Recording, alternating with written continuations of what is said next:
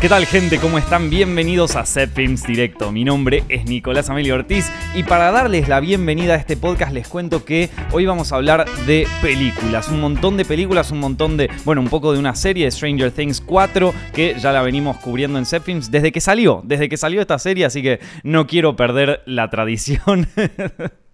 y después de otras películas más, de Elvis, de Everything Everywhere All at Once, vamos a ver si nos da el tiempo. Este podcast está auspiciado por nuestra plataforma de cursos formacioncepfilms.com. Chicos, allá si les interesa iniciar una carrera como directores, directores de fotografía, productores independientes o recién están empezando en el mundo del cine o de los audiovisuales y están un poco confusos o necesitan algo de guías para empezar su carrera, bueno, formacioncepfilms.com. Ahí tengo dos cursos justamente que los van a ayudar a eso. Hay mucha gente que ya vio los cursos y que directamente dicen que es su escuela de cine, así que eso me pone muy contento.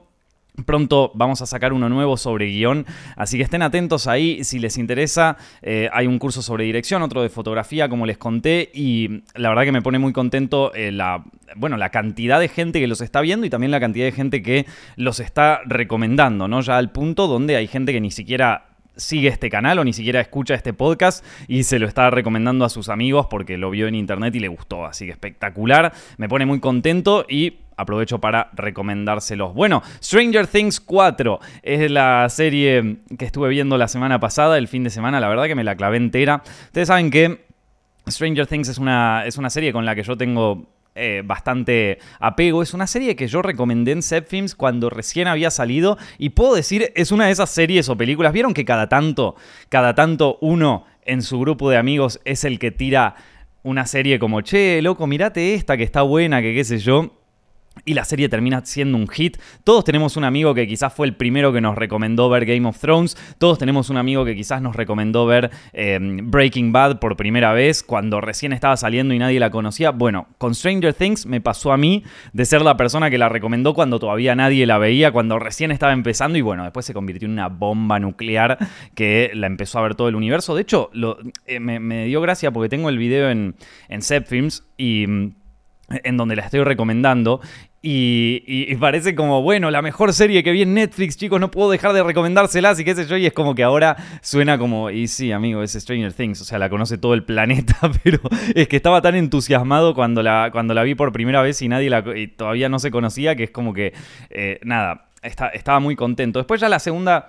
A ver, Stranger Things lo que tiene es una primera temporada que es espectacular, que con el presupuesto que tenían los Duffer hicieron un trabajo increíble. Si uno la ve ahora, Stranger Things, la, primera temporada, casi, casi uno podría decir que es inocente la, eh, esa serie. O sea, como que empieza. Como que, como que la, serie arranca casi como si yo te diría con la intención de ser una miniserie y es tranqui. Es una serie tranqui al principio comparado con lo que se terminó, se terminó convirtiendo, ¿no? O sea, ahora es, una, es, un hit total de, Netflix al punto de que es la, la cuarta temporada fue eh, una de las series más caras que pagó Netflix en la historia, con más o menos 30 millones de dólares por episodio invirtieron, que es una locura. Pero bueno, la cuestión es que después eh, la segunda temporada está buena, eh, es como ya empieza a todo a adquirir una dimensión mucho mayor y quizás el problema que tenía la temporada 2 de Stranger Things es que era como todas las cosas que funcionaron en Stranger Things 1 en esta segunda temporada se convirtieron en una exacerbación, o sea, es todo como arriba. ¿Te gustó el personaje de Dustin? Bueno, a partir de ahora él pasa a ser el protagonista. ¿Te gustó eh, tal escena? Bueno, ahora vamos a tener una escena así en todos los capítulos, ¿viste? Es como, es como cuando en el anime la gente dice que, los directores hicieron fanservice. Bueno, eh, la segunda temporada es medio como una entrega total al fanservice. De todas maneras está bastante buena y por primera vez introduce algo que va a ser una como una cosa repetitiva en, la serie, que es eh, la idea de un montaje paralelo, ¿no? La idea de, eh, esta vez los personajes no están todos juntos, sino que van por caminos separados y van descubriendo, resolviendo el misterio, todos eh, en, distintas circunstancias, ¿no? Y en distintos lugares. y después, bueno, se van uniendo, se van separando y así sucesivamente. Eso es como la primera vez que se introduce y va a ser como una dinámica que se va a repetir y que incluso se va a desarrollar durante las futuras temporadas. ¿No? Cada vez tenemos más personajes, cada vez se separan más los arcos y cada vez va más por allá. Pero en definitiva la segunda temporada quizás el problema que tenía era justamente ese, que es como una exacerbación de todo lo que a la gente le gustó en la primera temporada. Ya cuando llegamos a la tercera, bueno, la tercera la verdad es que es la que menos me gustó de, toda la serie. Eh, es una temporada que, que, empieza lento, es una temporada cuyos personajes eh, agregados, o sea, los personajes que se agregan a la trama no son tan interesantes al principio, cuesta empatizar con ellos. Y como yo les digo, hay veces donde en una serie eh, yo le puedo, le puedo llegar a perdonar el primer capítulo, aunque cada vez estoy menos permisivo, ya si en una serie el primer capítulo no me atrapó, ya ni la quiero ver, pero, pero en este caso, como me gustaba Stranger Things, es como que te digo, bueno, ok, te puedo perdonar el primer capítulo, te puedo perdonar el segundo, pero esta, la tercera empieza recién en el cuarto capítulo, ¿viste?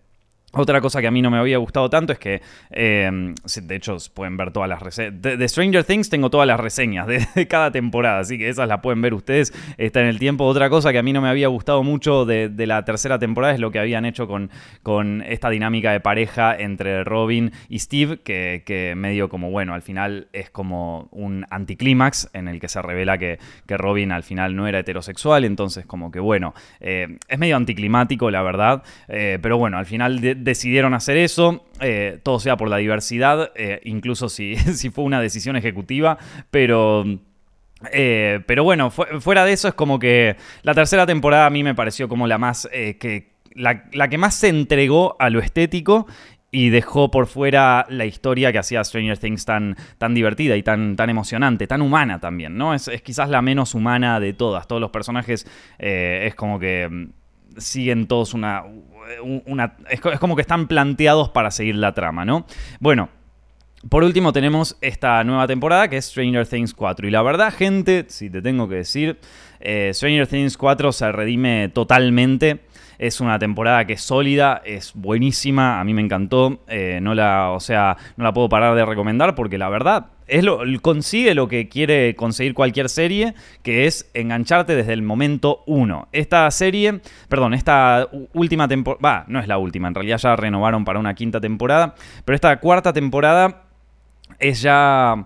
Eh, yo te diría que es como el modelo de Stranger Things que se plantea a partir de la temporada 2 llevado a su mejor versión. O sea, creo que mejor que esto no se puede ya. Esto a un nivel, o sea, mejor que esto lo digo en, todos los sentidos técnicos y narrativos, ¿no? Eh, a nivel técnico eh, es, una, es una temporada que, eh, bueno, quizás lo que yo más rescato de todo en esta temporada es el, es el diseño de sonido. Eh, uno de los diseños de sonido mejor de toda, la, de toda la serie. Está muy cuidada, está muy cuidada esta cuarta temporada. O sea, se nota que el presupuesto está puesto. O sea, como que notas una diferencia presupuestaria, obviamente, y notas aparte.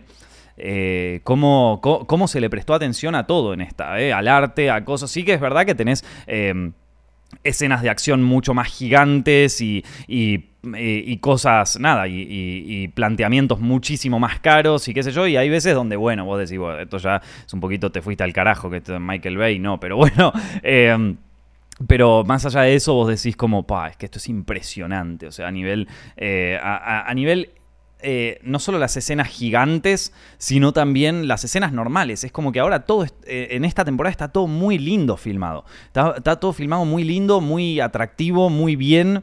Eh, y ya te digo, me sorprendió mucho el sonido y el montaje. El montaje ya me había gustado mucho. A partir de la segunda temporada el montaje empieza a agarrar un viaje espectacular en esta serie. Y de hecho te diría que es lo mejor de la tercera temporada. Si hay una cosa que hay que em, resaltar de la tercera temporada es como los Duffer encontraron una manera de montar la serie que sea, o sea, es, casi todo el tiempo, es un cliffhanger constante, ¿viste? Todo el tiempo está pasando algo, todo el tiempo te llevan de un lugar a otro, de manera que vos, bueno, lo vas llevando. En la tercera casi te diría que es un poco experimental cómo trabajaron con el montaje ahí, en el sentido de que tenés un montón de planos que pasan de eh, un, personaje que se tira al agua a de repente estás en el upside down, a o sea, como que probaron todas las técnicas de montaje posible y eso lo banco, para mí, como te digo, es lo mejor de la tercera temporada. Bueno, en esta, en esta cuarta temporada, ese montaje y cómo van pasando de escena a escena, de lugar a lugar, eh, usando el sonido a su favor, usando absolutamente todo a su favor, creo que está pulido al máximo. Creo que no.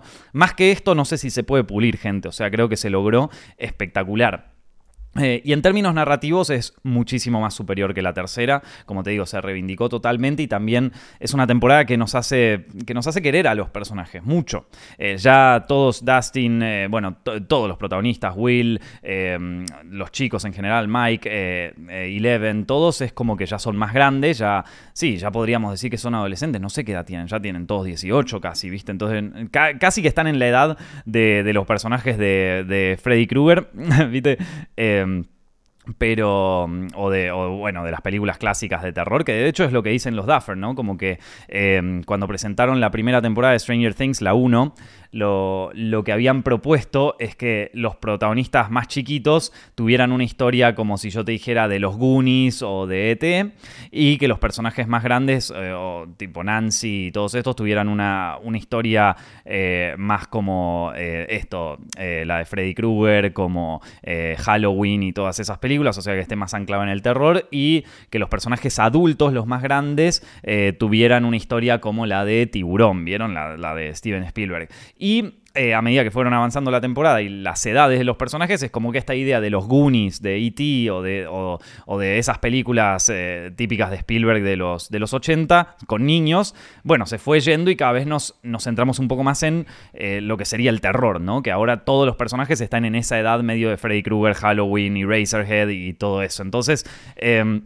En ese sentido, eh, bueno, se entrega mucho más hacia el terror esta, esta serie. Y de todas maneras nosotros empatizamos muchísimo con los personajes, algo que me había costado un poco más en la segunda y tercera temporada, sobre todo en la tercera, pero en esta empatizamos muchísimo con los personajes, te crees sus historias de amor, te crees sus arcos narrativos, eh, le generan un... Yo creo que reivindican a muchos... que en esta temporada se reivindican muchos personajes, eh, entre ellos el personaje de Nancy, que había pasado a estar, no en segundo plano, había pasado a estar en 200 plano y ahora vuelve a, tener, a adquirir un rol más protagónico. Robin, que también, como te dije, tenía eh, esta situación medio anticlimática en la tercera temporada, ahora es como que se le da un arco mucho más eh, profundo y tiene mucho más tridimensionalidad e incluso sus problemas para conectar con otras mujeres se convierten en un arco del personaje. Eso, bueno, la, termina siendo eh, un personaje mucho más atractivo y también la, termina siendo un personaje tridimensional y donde se justifica mucho más. Eh, eh, su, o sea, su sexualidad. Entonces, eh, creo, creo que en ese caso la pegaron en todo sentido. Es un personaje que se redime mucho. A mí es uno de mis. Se convirtió en uno de mis personajes preferidos, eh, Robin, así. y aparte está súper bien actuado. Y. Mm, ¿Qué más te puedo decir? la verdad que a nivel guion, en ese sentido, yo creo que me gustó mucho. no, no creo, me gustó mucho, vamos a decirlo así. Y obviamente esta temporada tiene quizás uno de los elementos más importantes de todo, que es eh, el personaje del antagonista. Y si todavía no vieron esta, esta temporada o no se quieren spoilear o, la vieron pero todavía no la terminaron de ver completa, eh, a partir de ahora voy a mencionar algunos spoilers. El villano principal de esta temporada, quizás es el que se lleva todos los aplausos, es este... Eh, el, personaje de Vecna, que es un ser, eh, bueno, un, ser que vive en el Upside Down, en este mundo, el más allá, ¿no? En el, en el mundo de debajo de Hawkins, que medio que quiere crear portales para entrar al mundo y medio que conquistarlo y todo el arco de este, de este, villano, que es finalmente un, villano en Stranger Things, que no es un monstruo así sin ningún tipo de, características extra, porque vos podrías decir que en la primera temporada el villano principal es el, de, el Demogorgon, pero también... Uno de los villanos principales de la primera temporada es el doctor de este laboratorio de Hawkins, ¿no? Es el, papá este de de Eleven eh, es, como uno de los villanos así importantes eh, y todo este esta especie de conspiración gubernamental forma parte de como la, la visión más humana del, villano, si se quiere. Y el Demogorgon es como más el monstruo que no, tiene un objetivo principal más que ir a romper todo. Lo mismo ocurre en la segunda y también en la tercera. Son como monstruos gigantes que vienen a atacar Hawkins, eh, que, se cruzan el portal y que ya está. Y, al que, a, y, a, los cuales, entre medio, se les agrega un factor humano, como por ejemplo los soviéticos en la tercera temporada. Bueno, en esta, el villano es eh, un villano eh, humano, eh, sin entrar demasiado en spoilers, está, es un villano humanizado, si se quiere. Es un, es un monstruo, pero también tiene características humanas y tiene una motivación personal y tiene una historia de fondo que después obviamente se va a conectar un poco con la historia. ¿Cómo está esto conectado? Esto, bueno, ya podríamos decir que está, está un poco sacado ahí de, los pelos, pero igual de todas maneras me pareció que estaba bien, o sea, que estaba copado. Eh, como que bueno, nada, es, algo como que bueno, apareció este personaje que de repente forma parte del pasado de, de Eleven, que ya lo vimos 200 veces a través de las temporadas y de repente resulta que había un recuerdo ahí de ella que, que no se acordaba, ¿viste? Eh, tenía esa escena medio elfen lead que, habíamos visto en, temporadas anteriores, ahora de repente de, pronto adquiere una, eh, una connotación totalmente distinta, pero está, pero de todas maneras, dejando ese tema de lado y además la motivación de Vecna, yo te digo, parece un poco es, un poco, es un poco falopa la, motivación de Vecna, la verdad. Eh, pero es un villano que, se lleva todos los premios. El actor Jamie Campbell Bowers, creo que, sí, espero no haberme confundido con el nombre, pero. es que ese actor es, espectacular. Eh, lo, lo, logra también siendo el, doctor este, el 001, como también siendo Vecna, que aparte es eh, un maquillaje todo práctico, no es que lo hicieron por computadora ni nada de eso, es todo, es un disfraz, loco, o sea, es como en las viejas pelis, es, Pinhead de Eraserhead, todo un traje, el hombre pálido del laberinto del fauno, o sea, eso es espectacular. ¿Y vieron lo realista que queda eso? ¿Vieron lo bien que queda el, efecto práctico? Vos podés decir, bueno, pero hecho por computadora, viste, queda más realista. No, loco, no, o sea, las reacciones de los personajes son más eh, más realistas todavía. Hecho, es como los. Bueno, obviamente es una mezcla entre práctico y CGI, ¿no? Porque todas las raíces y cosas que le, le aparecían son eh, hechas por computadora, pero el grueso del personaje, el 90% del personaje está creado eh, con efectos prácticos, ¿no? Es un, es un disfraz de monstruo, es un, es, un, es un, verdadero, es un flor de disfraz de monstruo, amigo, está espectacular. A mí me encantó, ¿qué querés que te diga? Y ya te digo, su motivación a mí personalmente me parece un poquito falopa, esto de, de bueno, que quiero ser eh, el, depredador máximo de cosas. O sea, sí, bueno, está bien, es un asesino serial, es un psicópata, eh, pero es muy difícil darle una motivación a un personaje que es psicópata. Y esto yo lo, veo también en muchas películas. No es un tema de que es un error, sino que es difícil, verdaderamente es difícil darle una motivación a un personaje que es como un asesino serial. Digo, vos te pones a... E, es de hecho uno de los grandes misterios del mundo del, true crime, ¿no? De, los crímenes que ocurren con asesinos seriales. Es cuál fue la motivación para estos asesinatos, para que realizara todo esto. Es un gran misterio para toda la humanidad, porque a ver, salvo que seas un... Eh, un tipo que está completamente trastornado, entender qué pasaba por la mente de Ed Gein o de Ted Bundy o de todos estos asesinos seriales cuando eh, cuando estaba pasando todo este, o sea, cuando hacían sus crímenes, bueno, eh, digo, nadie lo entiende, o sea, nadie entiende por qué, nadie entiende su motivación y, es, eh, y por eso es muy difícil escribir a un personaje que es un asesino serial, eh, porque, porque es muy difícil entender cuál es su motivación, ¿no? Y, y ya te digo, cuando te toca escribir un guion sobre un personaje así, es como que te complica un poco en el sentido de, bueno, ¿cuál es la motivación de Vecna? ¿Conquistar al mundo? No, bueno, sí, quiere conquistar al mundo, pero en realidad él quiere ser como el depredador máximo porque en su caso una vez vio unas arañas y entonces ahora es como que le gustaron las arañas y dice, yo también puedo ser como ellas, ¿viste? Están incomprendidas y a partir de ahí es como que medio se imagina a esta araña que termina siendo el, el Mind Flayer. No sé, a mí me parece como un poco, sí, un poquito falopa. Pero está bien, igual yo agarré viaje y todo bien, no pasa nada. Eh, no, sé, como en términos de motivación de personaje está buena. Eh, pero es un, poco... Eh, igual está bien, qué sé yo, está, buena. Pasa que creo que me hubiera convencido más si la, si, si la simplificaban un poco. Creo que al, darle esto de las arañas que lo habían coso, en vez de llevarlo a un plano simbólico, se convirtió en, el, plano eh, real, ¿viste? Literal. O sea, no es tipo, bueno, estaba lleno de arañas, como qué sé yo, como el pingüino de Batman, que, en, su, en su casa está lleno de pingüinos y, y es todo como medio el ártico y él porque es un personaje recluso y porque medio que parece un pingüino, pero en realidad no es tipo, vi a los pingüinos y me quise hacer un pingüino humano, ¿no? Es porque él es, por lo menos en la Batman de los 80, es como un personaje medio mal formado que por sus, por sus deformaciones la gente le dice el pingüino y bueno, ya medio que dijo, ¿sabe qué? Sí, ya fui, soy, soy el pingüino. Este no, este vio las arañas y dijo, yo, yo, yo quiero convertirme en una araña, loco. Está buenísimo. No, está, está bueno, está buena la motivación. La verdad que está buena. Ahora que me la pongo a pensar mejor, me parece buena la motivación. Es que, cuando la vi digo como, ah, era, era por esto.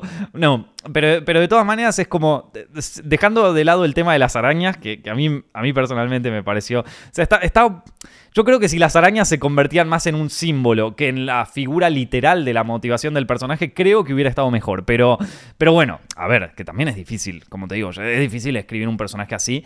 Y, pero todo lo ante, o sea, todo lo demás de este Vecna, de, del pibe este, cómo se va convirtiendo en un psicópata y que era el 001 y el misterio que hay detrás de él, por más de que era un poquito predecible. Y, yo tengo un amigo que trabaja en efectos visuales, vieron en eh, que hace efectos prácticos, hace justamente esto, maquillajes especiales y, crea monstruos, ¿viste? Y ha creado algunos de los mejores monstruos de, los últimos años ahí en, Argentina, también trabaja en España y todo, y me decía, como yo vi la cara de Vecna, del monstruo, y medio que simplemente por verle las facciones y todo eso ya sabía que era este personaje. Ya lo sabía, porque ya sabía que era él. Eh, porque ya me lo imaginaba con, las prótesis puestas y todo esto, y ya, ya es como que lo pude ver de entrada. Yo ni me di cuenta, loco, yo la verdad, ni me enteré. Pero bueno, estuvo. Eh, fuera de eso, la, todo, el arco de este Vecna a mí me pareció espectacular. Me pareció buenísimo. Está, está bueno. Y es más, ¿sabes qué? Te voy a perdonar lo de las arañas. Yo, lo de las arañas, corte A, está buenísimo, loco, lo de las arañas. Aguante el tema de las arañas. Fui muy fan. Eh, bueno, así como se reivindican muchos personajes, también quedan otros que se pasan a un, a un costado en donde dejan de ser, o sea, pasan a la cero relevancia. Pobre Will, en cada temporada pasó de ser uno de los protagonistas a ser un personaje totalmente ninguneado. Will, eh, Jonathan el hermano, Después también, bueno, todo el arco de los chicos que, se van allá a la, base militar en la camioneta y que la buscan a Susie y que, y que se van con este Stoner. El Stoner se roba, el, pibe este que es que el, que hace las pizzas, que, es todo un Stoner, tiene las mejores escenas. Es como el comic relief de, esa situación en particular, de, ese universo. Y. Y la verdad es que se termina comiendo, comiendo todas las escenas. Es un maestro. Es muy gracioso ese personaje. Y eh, pero bueno, la verdad que hay algunos que quedaron medio relegados a... Los, que tienen ese arco narrativo pobre se quedaron un poco como afuera de la historia. Y lo que decían los Duffer es que esta, es que esta temporada ah, es, la más cara también porque es, la temporada en donde menos cosas ocurren dentro de Hawkins, dentro del pueblo.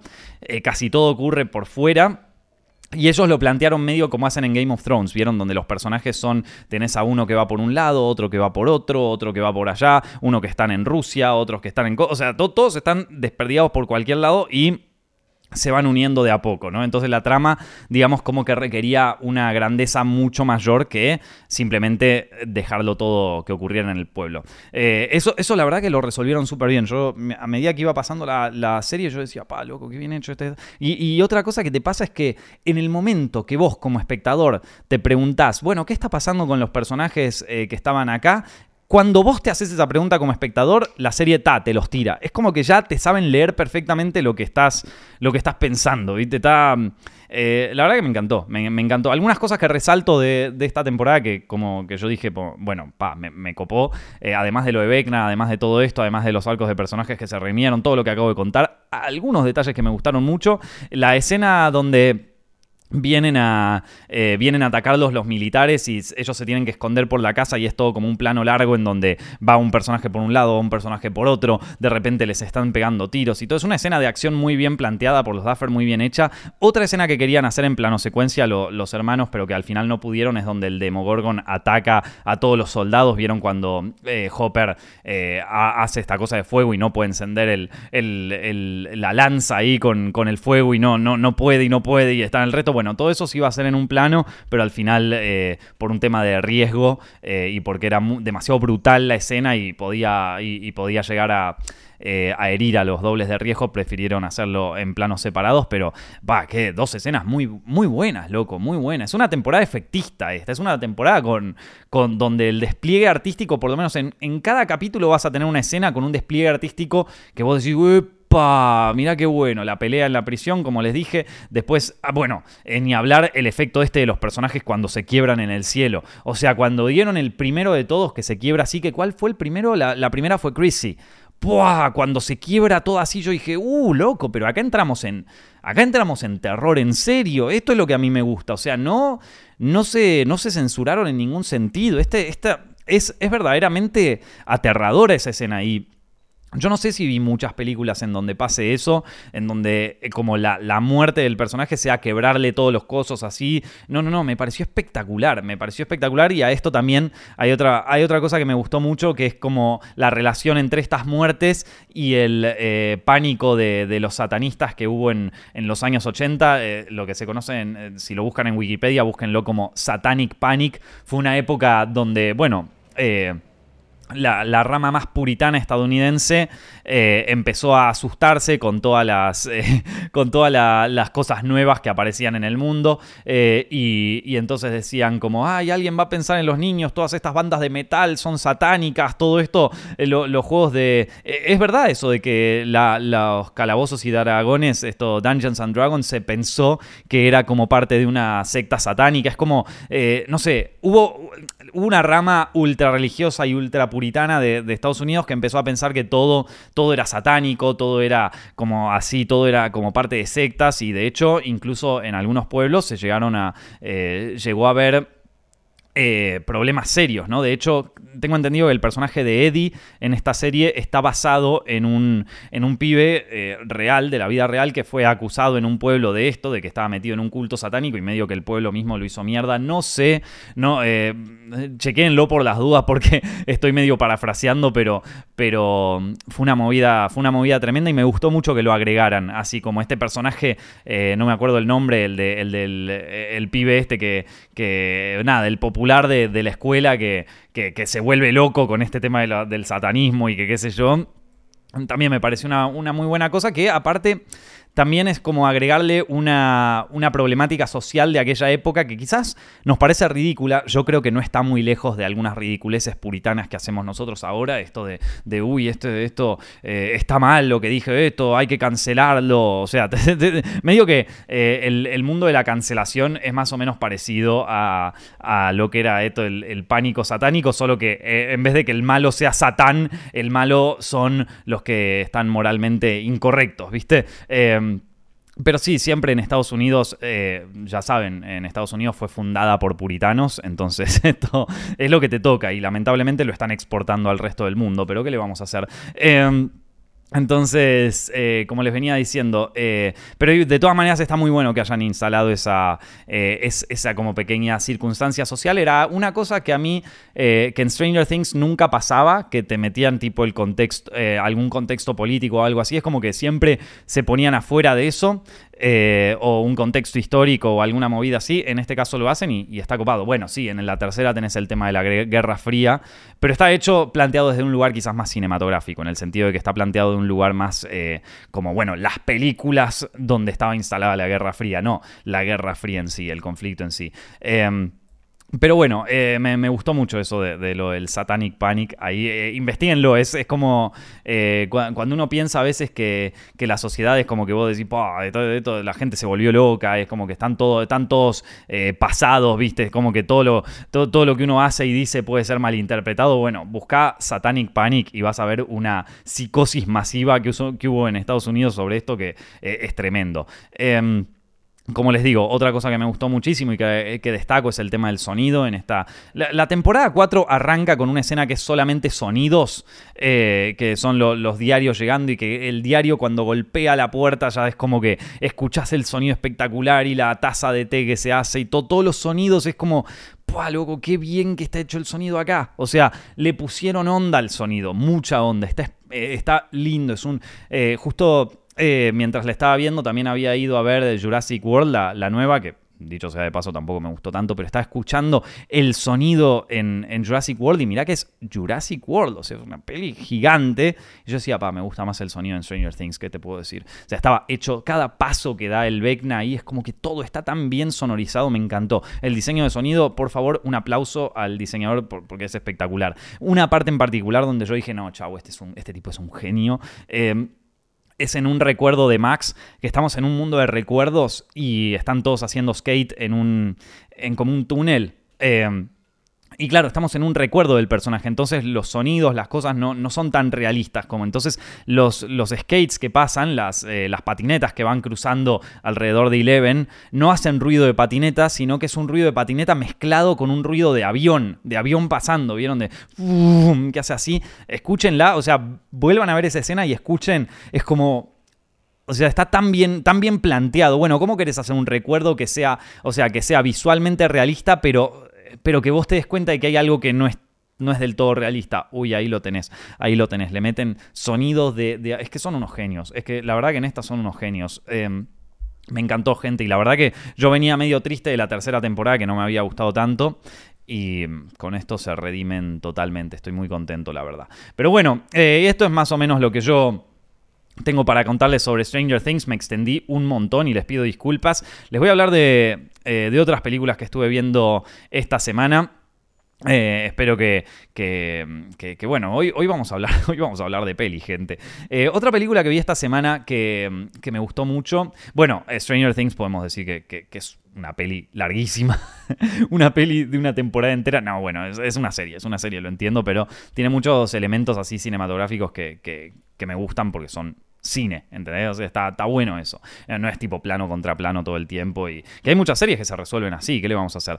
Em, así que bueno, eh, otra, otra película que vi hace poco que se convirtió en quizás una de mis películas favoritas de este, de este último año, eh, o de este año 2022, es Everything Everywhere All at Once, todo en todos lados todo el tiempo, o todo todo el tiempo en todos lados, ya, bueno, no importa.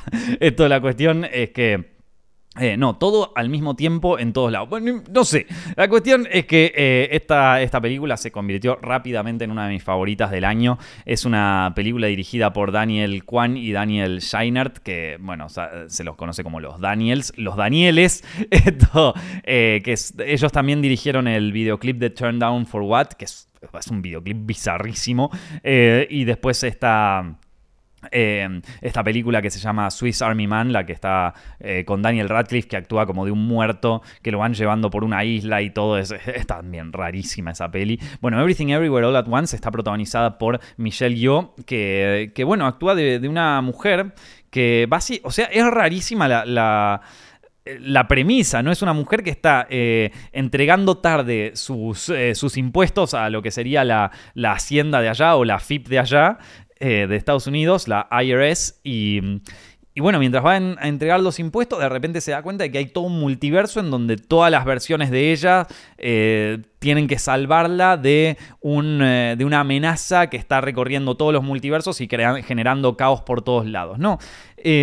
y a medida que va pasando la serie, todo se vuelve cada vez más bizarro, pero también nos está contando al mismo tiempo el camino de, de esta mujer, de esta protagonista que ya en su vida cotidiana está en una edad más o menos avanzada, tiene problemas para relacionarse con su hija, está a punto de separarse de su marido, eh, está como que tiene varios, varios temas en su, en su vida que, medio que la hacen sentirse depresiva.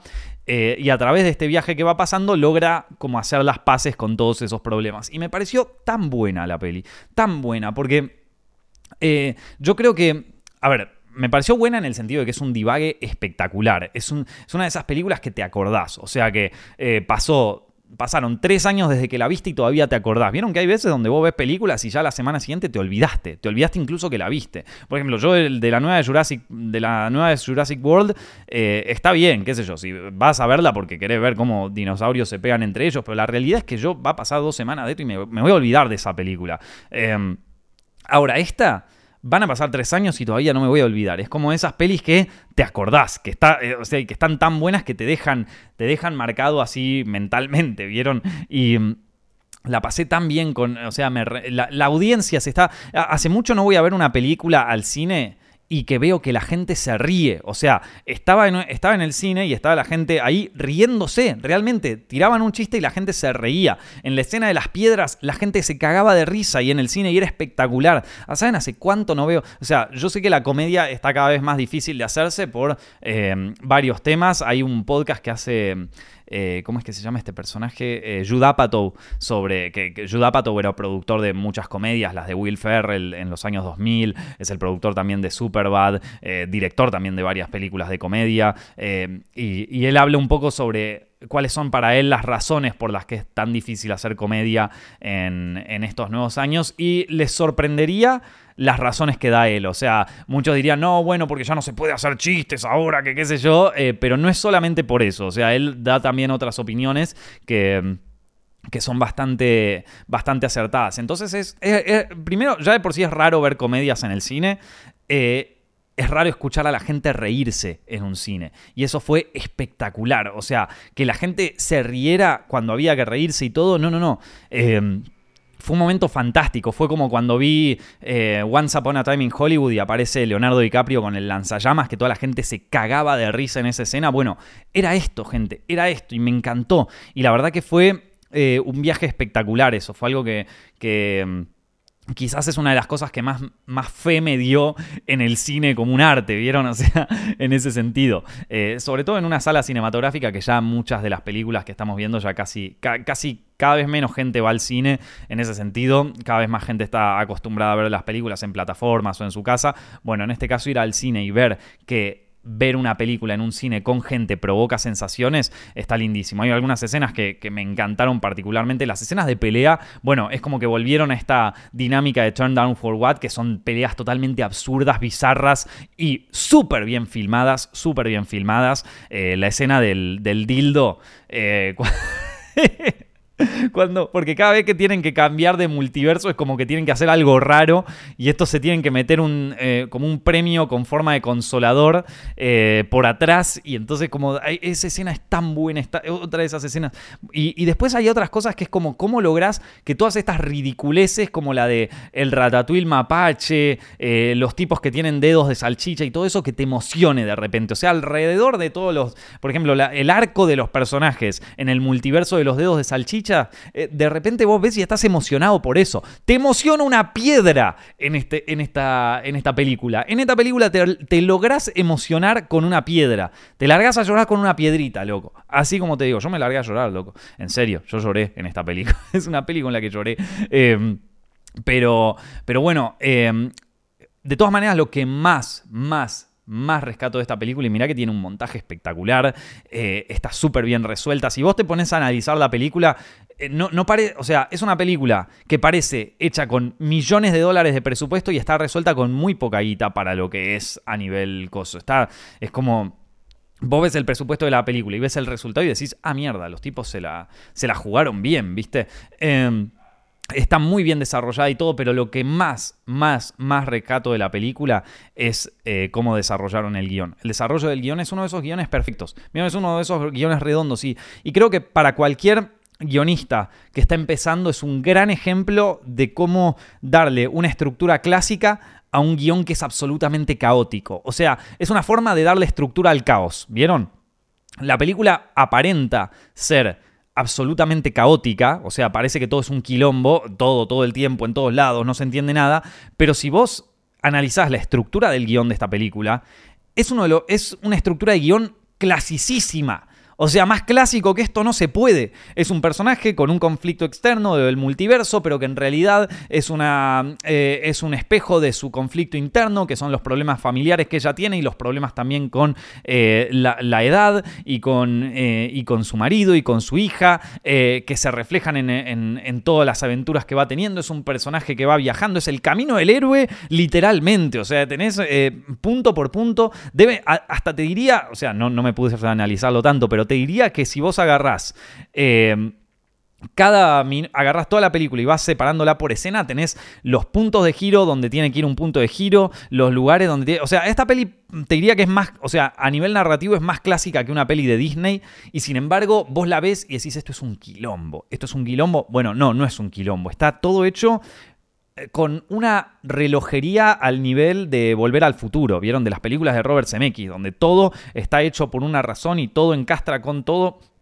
Está, eh, y yo posta que me preguntaba mientras veía la película, digo, pa, es que me imagino esta situación en el cuarto de desarrollo de guionistas, donde están los dos guionistas mostrándole esto a la productora, el ida y vuelta y qué sé yo, sobre todo que ahora me estoy dedicando bastante a eso, y y me imagino cómo fue desarrollándose esto como para, para tener el poco sentido que tiene y a la vez todo el sentido que tiene. Porque es, como te digo, es una peli clásica, gente. Es una, es, una narrativa clásica. Perfectamente podría ser una, película de Disney, ¿entendés? O sea, eh, digo, no, no, no es que es, a ver, no, no, no es eh, eh, Hércules ni es Aladín, pero a nivel de estructura está estructurada de una manera tan clásica como Aladín, a eso me refiero. Eh, tenemos un protagonista con una falla, con una motivación, con algo que quiere lograr, con un objetivo claro, con distintos obstáculos que van surgiendo. Es, es, es, el planteamiento de guion clásico. Yo creo que si vos agarras en una clase de guion de, de primer año de universidad y das esta película como ejemplo, o sea, la podés poner como un ejemplo bien claro de cómo es la estructura narrativa clásica, por más de que ustedes me digan, no, pero esto es un divague. No, no es tan divague. O sea, está todo muy bien, todo muy bien planteado. Eso me pareció fantástico. Sobre todo en este sentido de cómo hacemos para hacer una película caótica y ordenada al mismo tiempo. Ordenar el caos, o el caos ordenado. Eh, es un guion que que eso, que, que, vos lo ves y parece surrealista, pero es muy inteligente, gente. a mí me gusta mucho cuando las películas parecen medio boludas, pero son muy inteligentes y, y esconden una inteligencia ahí que vos decís, apa, mira, te pones a investigarlas un poco y no, no, no es tan boluda como pensaste, ¿viste? Eso eso me encanta cuando lo logran las películas, que, eh, bueno, es la clásica, la teoría del iceberg. Vieron que vos tenés la punta del iceberg y después abajo tenés todo el contenido. Vieron que hay muchas películas que quieren hacer la teoría del iceberg al revés, que te muestran todo el sentido al principio y que vos decís, bueno, para que me lo expliques, la verdad que prefiero nada, ¿viste? O sea, como, eh, eh, yo creo que es uno de los problemas contemporáneos del, cine contemporáneo, que es como que te tratan de explicar toda la, la parte interna, todos los mecanismos internos de la película y el iceberg queda como medio eh, por detrás, ¿vieron? Cuando debería ser al revés, te tendrían que mostrar la punta del iceberg y queda en el espectador ir construyendo todo lo que hay por debajo, ¿vieron? Y esto... Eh, bueno, nada, la, teoría del iceberg, gente. Eh, me, gusta cuando aparece y cuando se, nota bien y está, y está bien creada por los, por los directores. Así que nada, Everything Everywhere All at Once me fascinó, me pareció espectacular, la recomiendo muchísimo. Ya sé que salió hace un tiempo, pero de todas maneras no puedo parar de recomendarlas porque, porque me encantó. Otra película que vi eh, esta, esta, última semana y también me gustó muchísimo, pero ya estamos pasando de un lugar a otro completamente, es The Black Phone. The Black Phone está dirigida por Scott Derrickson. Scott Derrickson saben que eh, fue el, bueno, es el director de Sinister, también otra película de terror. The Black, The Black Phone es una película de terror, por, por cierto. Eh, de terror y de thriller psicológico, vamos a decirlo. Em, y eh, como te digo, Scott Derrickson es un director que había hecho Sinister antes, que es una película de terror que a mí me encanta, me parece una película de terror que está un poco infravalorada, la verdad, pero que me fascina. Eh, y después de hacer Sinister pasó a... Creo que hizo una película más, o no me acuerdo, y después hizo esta Doctor Strange, la primera. Eh, iba a dirigir Doctor Strange 2, pero por diferencias creativas con Marvel terminó renunciando y luego de renunciar fue a hacer esta película de Black Phone. Yo, a ver, luego de ver Doctor Strange 2 y ver The Black Phone, yo digo gracias Scott Derrickson por haber renunciado porque la verdad es que esta peli la rompió. Me encantó eh, The Black Phone, me parece una maravilla de película, la pasé espectacular en cada segundo que pasaba de la película. Es una peli de terror de Blumhouse, es una película medio de bajo presupuesto si se quiere, está protagonizada por eh, un montón de niños actores que actúan espectacular. Y también está eh, protagonizada por eh, Ethan Hawke, que en este caso interpreta a un villano. No les estoy spoileando nada porque eso aparece en el tráiler de, la película. Em, pero si ya entramos en terreno de spoilers, bueno, yo lo voy avisando por la duda. Si todavía no vieron The Black Phone eh, o si todavía no llegó a los cines de su país, es, una película que les recomiendo mucho y que a partir de ahora voy a spoilear un poco. Así que por las dudas yo les avisé. The Black Phone, como les digo, es, es una historia sobre, sobre un, pueblo en donde están ocurriendo eh, varias desapariciones de, chicos, de, niños pequeños, eh, y nadie sabe muy bien qué pasa. Esto ocurre a fines de la década del 70. Eh, la policía está medio preocupada porque no pueden encontrar al, al, secuestrador de todos estos niños. Y bueno, resulta que uno de los chicos protagonistas de esta historia es finalmente secuestrado por este personaje que los esconde en un sótano en donde lo único que hay es una cama y un teléfono. Un teléfono que aparentemente está roto, pero que en realidad logra comunicar a los niños de, que están secuestrados ahí con eh, niños anteriores que fueron asesinados por este tipo, ¿no? Y entonces los chicos que fueron asesinados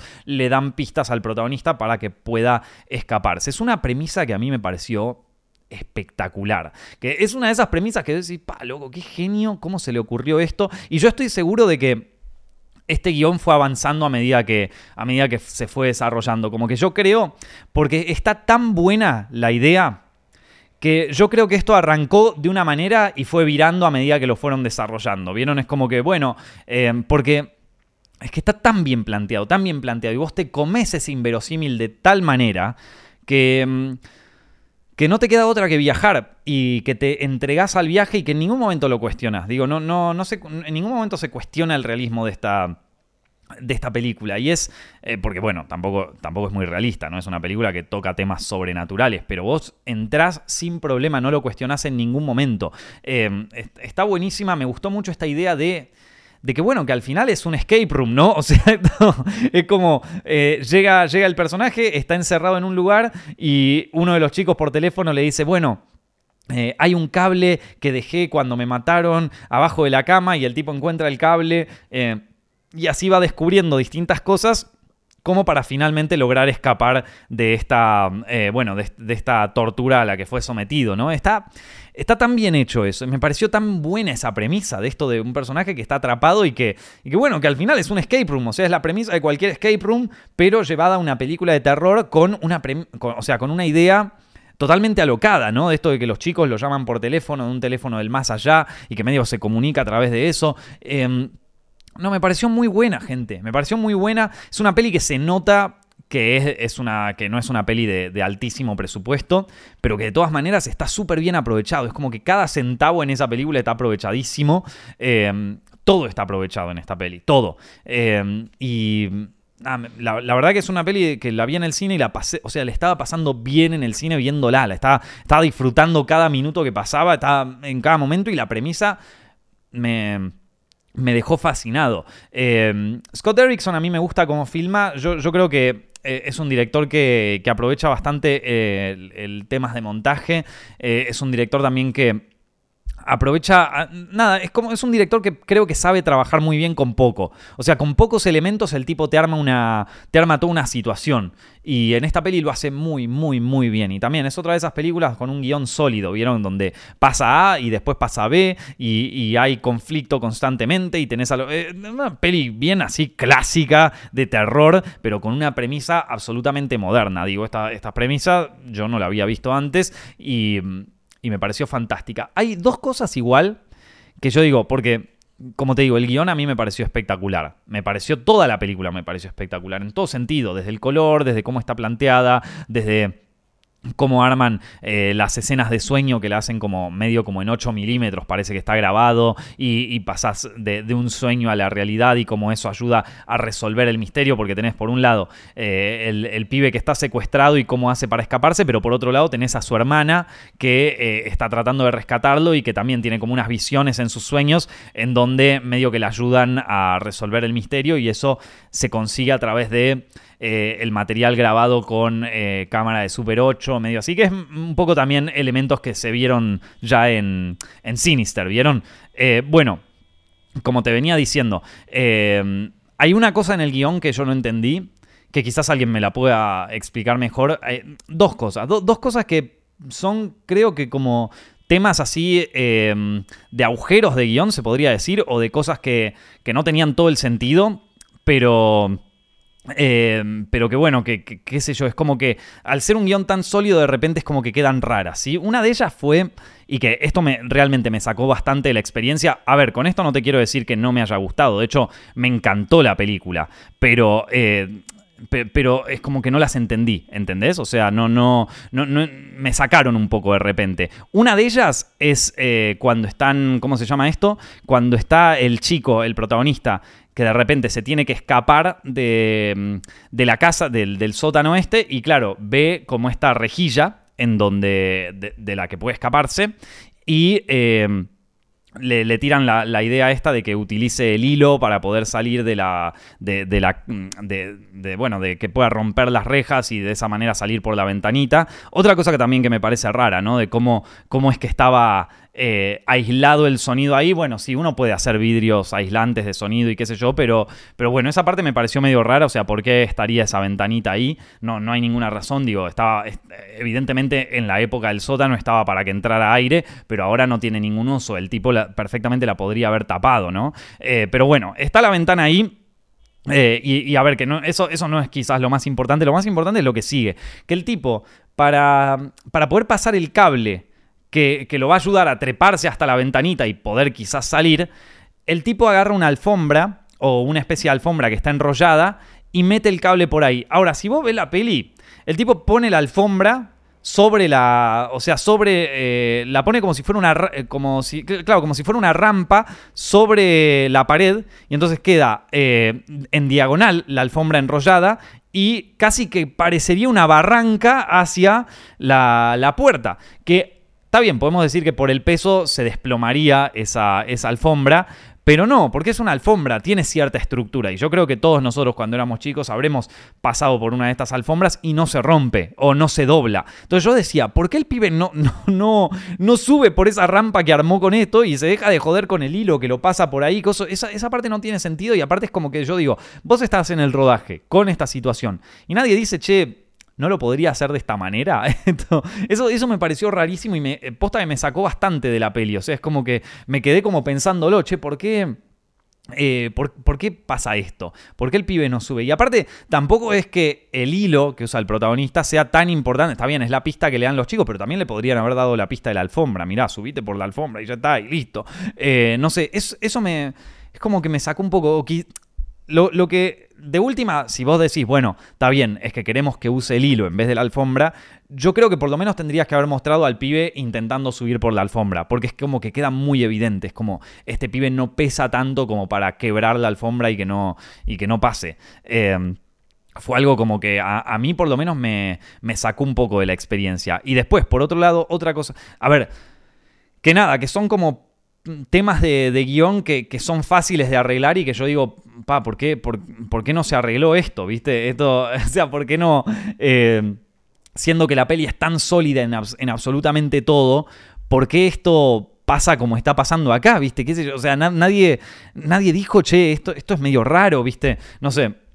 Son esas cosas que, a veces no, no, termino de entender. Pero, pero bueno, a ver, que igual, digo, me sacó en su momento, pero pasa esa escena y ya está, te olvidaste. O sea, está muy bueno. Después hay otra escena que yo siento que está un poco desaprovechada, que es la escena en donde él tiene que, eh, que subir al, eh, al, al, cuarto de arriba y usar la combinación de, de este candado para poder escaparse.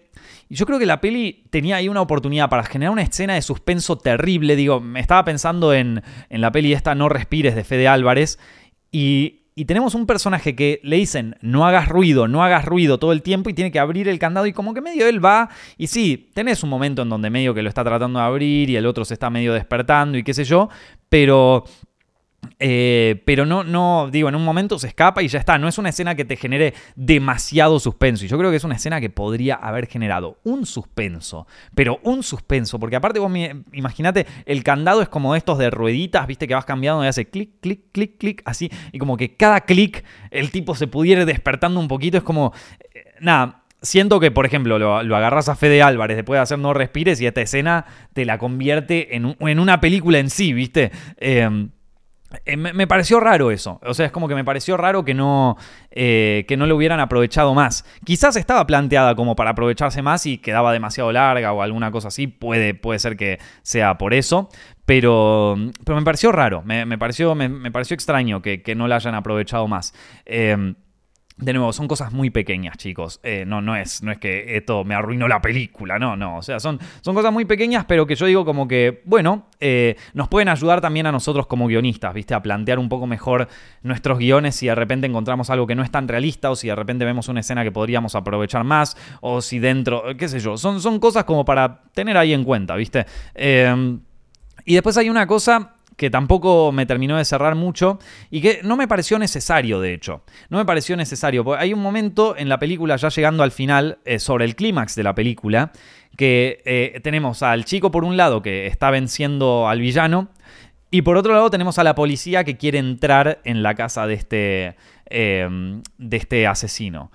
Y la policía en un momento toca la puerta, toca la puerta, que vamos a entrar, que vamos a entrar, en un momento rompen la puerta a la mierda y, entran, ¿viste? ¿Qué eso? Si vos no tenés, o sea, en Estados Unidos, si no tenés una warrant, ¿cómo es que se llama? Una, eh, un permiso eh, judicial para poder romper la puerta, eh, no podés pasar. O sea, si vos no tenés una orden de allanamiento, no podés pasar en la casa. Y, y la verdad es que no necesitaba entrar en la casa la policía. Realmente no necesitaba entrar en la casa la policía en ese momento eh, para que la escena funcionara igual. Eh, y está bien, es una estupidez, es una estupidez y ya estamos entrando en un, en un nivel de detallismo innecesario. Pero también es una de esas cosas que yo digo, pa, loco, esto, qué, raro que hayan metido en esto en una película que venía manejando eh, un inverosímil que vos te crees totalmente y de repente te cae con estas cosas. De todas maneras, estoy hablando de detalles muy chicos de guion, gente. Estamos como hablando eh, de, detalles narrativos tan chiquitos que no, no, tienen ningún tipo de importancia. Y que aparte son los detalles narrativos que eh, a mí muchas veces hay, hay dos errores que a la gente a veces los saca de una película que a mí normalmente no, no, me sacan. Uno son estos errores fácticos de, bueno, pero la policía tiene que entrar con una orden de allanamiento, si no, no puede entrar. A mí a veces me chupa un huevo, ¿sabes qué? Si, si la escena se prestaba para que la policía entre en la casa, listo, que entre en la casa sin orden de allanamiento, no pasa nada. Eh, son, son, temas que a mí verdaderamente no me, no me molestan. Hay gente que eh, le, saca más de la película eso. A mí esos y errores de continuidad, que la gente también, ah, pero esto, la continuidad está mal, a mí los errores de continuidad nunca me molestaron en el cine. Eh, entonces, como te digo, son temas que ya estamos hablando de, temas muy, muy puntuales, muy chiquitos en una película que, como te digo, te la recontra recomiendo porque es espectacular, gente. Es espectacular. Em, y bueno, por último, a ver, tenía ganas de hablar un poquito sobre otra película más que vi esta semana, que es eh, sobre la peli de Elvis. Elvis, eh, protagonizada por Tom Hanks y por Austin Butler, está dirigida por Baz Luhrmann, que esta película entró en desarrollo en el año 2014, o sea, venimos hablando de, o venimos sabiendo que se iba a hacer una película sobre Elvis, que Warner iba a hacer una película sobre Elvis dirigida por Baz Luhrmann desde el año 2014, o sea, desde hace un montón. Así que tengo ganas de hablar de esto porque, digo, es un personaje interesante, es una historia, es una historia interesante y es una historia que se viene anticipando eh, hace muchísimo. Lo voy, a, tratar de hacer cortito esto, yo siempre me extiendo, así que no sé para qué digo esto, pero bueno, eh, Elvis obviamente cuenta la historia de Elvis Presley narrada desde el punto de vista de su manager, que es un personaje histórico real, está medio envuelto en controversias, ¿no? Es un tipo que se lo acusa de haber explotado a Elvis, de que, que le robó un montón de dinero que era de él, como que era un personaje medio nefasto y todo eso. Eh, y bueno, la película medio que nos va narrando la historia a través de los ojos de este personaje que está interpretado por Tom Hanks con un maquillaje gigante. Digo, no te das cuenta que es Tom Hanks. Si no te, si no te lo dicen, no te das cuenta. Esto, bueno, la peli a mí estéticamente me pareció brillante. Es una de esas películas eh, que, bueno, que vos la ves y decís, pa, loco. esas típicas películas que, que son cine, ¿entendés? Que es como que de repente tienen planos, pero planos, ¿viste? Planos cinematográficos y que te, llevan a una época del cine donde el cine era como, wow, un espectáculo visual, ¿viste? Esta película es eso, es un espectáculo visual y estético maravilloso, en donde tenemos una mezcla de modernidad absoluta con el cine más clásico, y pero clásico a nivel eh, años 50 que se te puede ocurrir. La escena inicial que arranca como con un traveling en Steadicam que va pasando por las cosas del fondo, medio Citizen Kane, medio Rosebud esta onda. Y después... Eh, eh, cómo van pasando, viste, tenemos eh, la, rueda gigante en donde, en donde estos personajes, donde Tom Hanks y, y Austin Butler están como charlando sobre, bueno, ¿querés ser famoso? Sí, quiero ser súper famoso y de repente estás en la rueda gigante y la rueda gigante se convierte en un disco de RCA y el disco de RCA se convierte en la rueda de un auto y vos decís, pa, loco, estoy viviendo la vida. Está como, qué felicidad, gente, qué felicidad cuando pasa esto, que lo ves, vos lo ves y decís, esto ya no se hace más, gente, estas escenas no, te las hace nadie. Entonces, a nivel cinematográfico y estético, vos estás viviendo un viaje lindísimo con esa película, pero lindísimo. Eh, y aparte, eh, e-, es como, nada, Baz Luhrmann la verdad que es un director que en ese sentido, bueno, yo creo que todo el mundo reconoce cuál es su nivel artístico, pero la mayoría de las películas de Baz Luhrmann no son apreciadas en el momento que deberían ser apreciadas. Salvo Mulan Rouge, que fue como su gran éxito. Yo creo que, por ejemplo, eh, El Gran Gatsby es una película que la gente, o sea, como que pasó muy desapercibida para lo buena que realmente es. Eh, es, es, una interpretación del Gran Gatsby muy libre, pero que está buenísima. La verdad que está muy bien hecha. Y bueno, Elvis también está muy bien hecha. Pero yo creo que cuenta con una dificultad muy grande que no va solamente por, por eh, el tema de, de, la narración de la película, sino que creo que abordar al personaje de Elvis es abordar un tema difícil, porque es un personaje que está bien, nos encanta su música, nos encanta eh, el, personaje de Elvis y, todo, lo que hay, eh, todo lo que hizo y, su relación con la cultura estadounidense y esto del American Dream y que es un personaje así muy... nada, es un personaje trágico, ¿no? Porque es un personaje que trata de mantener el, el sueño americano vivo cuando ya está derrumbándose, ¿no? Los últimos años en Las Vegas de, Elvis, en la vida real, son eso, es como ver el declive del sueño americano. Y en, generado en una persona, ¿viste? Eh, entonces, lo que yo creo que, hay veces, pero, pero Elvis en sí, la persona, o sea, eh, él, Elvis Presley, Elvis Aaron Presley, el, chico, el, el hombre detrás de todo este símbolo, no es tan interesante él como persona. E, él como persona, en qué soñaba, y tampoco se, sabe tanto de él. O sea, porque era un personaje absolutamente creado eh, por, su manager y también por las discográficas. O sea, es un personaje que, así como revolucionó la cultura pop americana, también fue como el template de ídolo adolescente. Eh, o sea, a raíz de Elvis empiezan a hacer todo lo que es el ídolo musical adolescente. Eh, digo, Justin Bieber es tan Elvis como Elvis, ¿vieron? O sea, Justin Bieber, yo ya estoy viejo. Harry Styles, por ejemplo. Esto, pobre Justin Bieber, ya me quedé, una generación atrás, perdón. Bueno, Harry Styles, eh, em, qué sé yo, mismo los Beatles, o sea, son todos personajes que fueron, eh, sí, está bien, nadie le niega su talento artístico a Elvis, porque lo tiene, porque claramente era un cantante excepcional y claramente hacía temas que son recordados hasta el día de hoy. A mí me encanta Elvis, así como me encantan también los Beatles, pero es imposible negar que era una.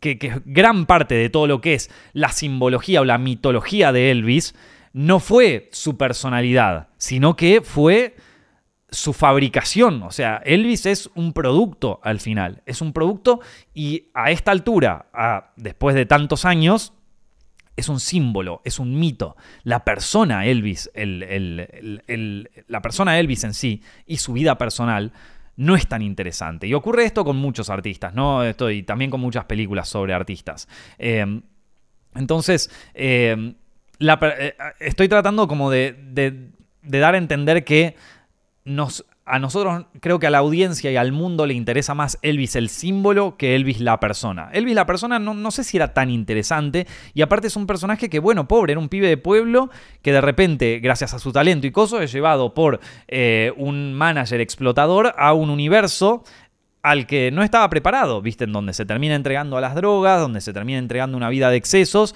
como, bueno, muchos mucho de los artistas, ¿no? Es un personaje medio trágico y también... Eh, esto... Eh, entonces es como difícil desarrollar la personalidad de este personaje. Y de hecho una de las críticas que más se le hicieron a esta película es que justamente eh, Elvis, el, eh, el, artista, pasa a estar como medio en segundo plano en una película que supuestamente trata sobre él, ¿vieron? y, esto no, no, tiene que ver con la actuación de Austin Butler. Para mí que él la hizo espectacular. O sea, para mí que la actuación de él es buenísima. es un crack y, y, medio es lo más parecido a Elvis que uno se podría imaginar por más de que físicamente no se parezca tanto, él actuando es Elvis, loco. O sea, es Elvis. Pero hay una cosa que a mí no me convenció de la peli y que ya en un punto hasta me llegó a parecer un poco ridícula, que eh, es esta idea de tratar de reivindicar o de incluso romantizar a Elvis como un personaje o como una persona eh, fuertemente impactada o interpelada por los derechos civiles y por el movimiento de los derechos civiles en Estados Unidos, sobre todo de eh, las personas afroamericanas. Vieron, es como como que de repente Elvis pasa a ser un activista, que, casi que eh, si, pudiera estaría de la mano con Martin Luther King, que no es verdad. O sea, eso no es verdad.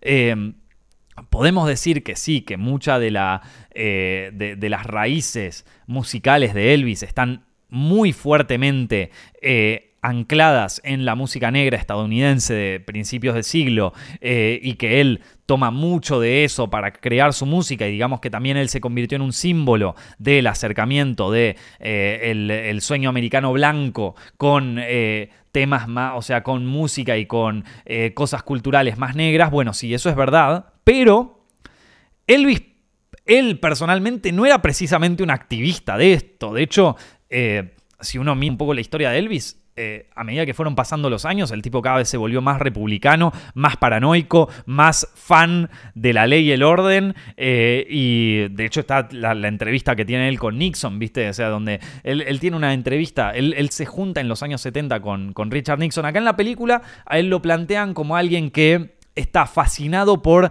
la revolución, la revolución contracultural de los años 60, como que de repente, de hecho, es como, es como medio convencido por estos managers que son como medio los managers de, las bandas de los 70 ahí de Estados Unidos, es convencido de que haga un tour por eh, eh, todo el mundo eh, porque a él lo interpelan todas estas bandas cuando en la vida real te diría que incluso fue al revés. Esto, él, tiene una entrevista con, con Richard Nixon, el presidente de Estados Unidos de aquel momento, en donde él se junta con Nixon y le dice, o sea, él le dice, yo estoy de tu lado. O sea, le dice, yo estoy de tu lado y que según él, los Beatles son quienes aportaron a una cultura antiamericana. Y esto está, o sea, está, está, eh, se, sabe, o sea, creo, que, no, no, sé si hay una grabación de esto, eh, pero, pero la gente de la Casa Blanca lo, contó en su momento, como que... Eh, e-, Elvis así como figura activista y todo es como que no me, no me lo voy a tragar, amigo, no era así. Entonces era un tipo que era, era él muchas veces se entregó a ser un producto, ¿viste? Y esto de que todo, todas sus motivaciones y que todo era una rebelión contra el manager porque lo movían más los, los derechos civiles y la justicia social, es como una romantización de Elvis que, amigo, no era así. O sea, em, una, una romantización de Elvis actualizada, ¿viste? Es como, bueno, Elvis en realidad todo lo malo que hizo en realidad es culpa del manager, o todo lo malo que hizo...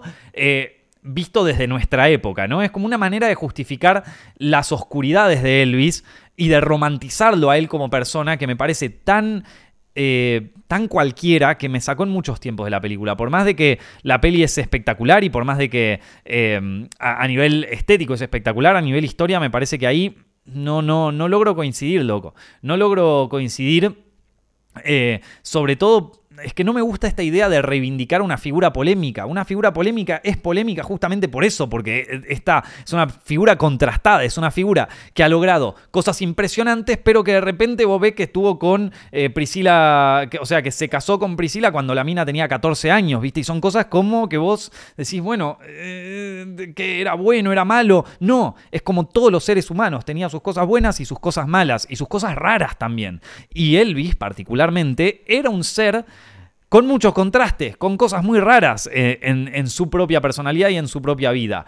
Y eso es lo que lo hace también un ser relativamente atractivo, ¿no? O sea, los contrastes hacen a, la estrella atractiva. A mí personalmente me parece que Elvis no es, tan, no es tan atractivo su historia personal como otras estrellas de Hollywood, por más de que tiene muchos contrastes así muy locos, eh, estrellas de Hollywood, perdón, estrellas de la música, eh, por más de que tiene estos contrastes muy locos que en la película no solo son romantizados, sino que siempre se le adjudica la culpa de esto. O sea, uy, Elvis se empezó a drogar, pero en realidad se empezó a drogar por culpa del manager. Uy, Elvis eh, estaba con un montón de mujeres, pero en realidad no lo hizo porque le gustaban las mujeres. Eh, lo hizo por culpa del manager, ¿viste? El manager le mandaba a las mujeres ahí y él estaba tirado contra la pared diciendo, no, chicas, por favor, no tengan sexo conmigo. Y las mujeres se le tiraban porque el manager les pagó. Que no es así, gente. Esto no es así, perdón, pero no es así. Digo, la gente se puede entregar al vicio y, son cosas que, pasan, ¿viste? O sea, son cosas que ocurren y él, de nuevo, volvemos al tema con, el puritanismo actual, ¿viste?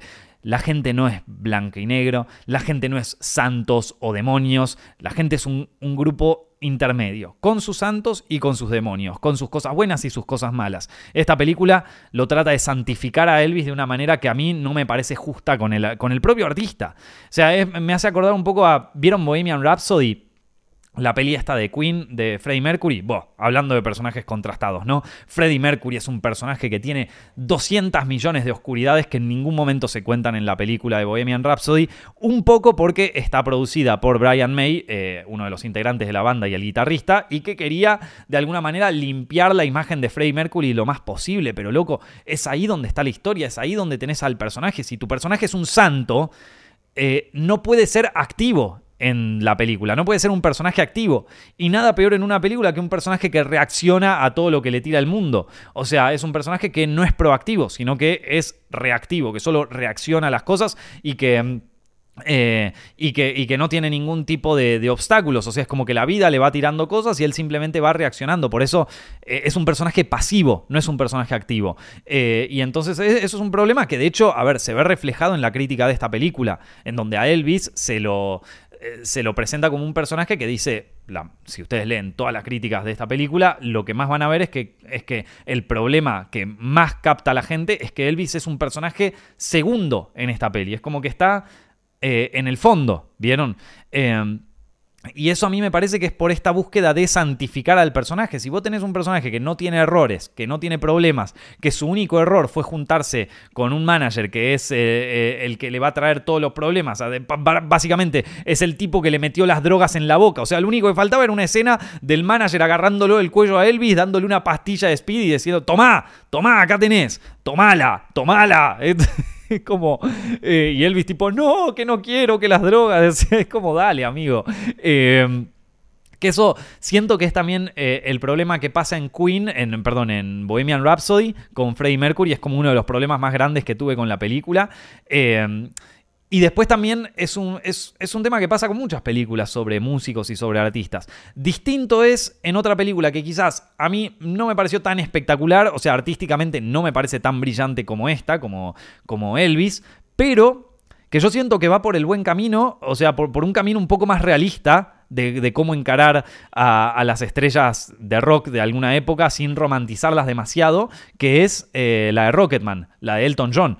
Esa película, Elton John mismo dijo, yo quiero que me muestres con todas mis cosas positivas y mis cosas negativas. Y muestra a Elton John como víctima, pero también como causante de sus propios problemas. Y también lo muestran como un personaje que padece de un narcisismo muy alto y que eso lo, aleja de sus amigos. Y entonces él, él como persona se siente mal por estar tan alejado, pero al, pero al, mismo tiempo es como que se siente frustrado porque no tiene forma de lograrlo y eso le da un problema al personaje, le da un obstáculo en la vida, le da lo que llamamos en guion un conflicto interno.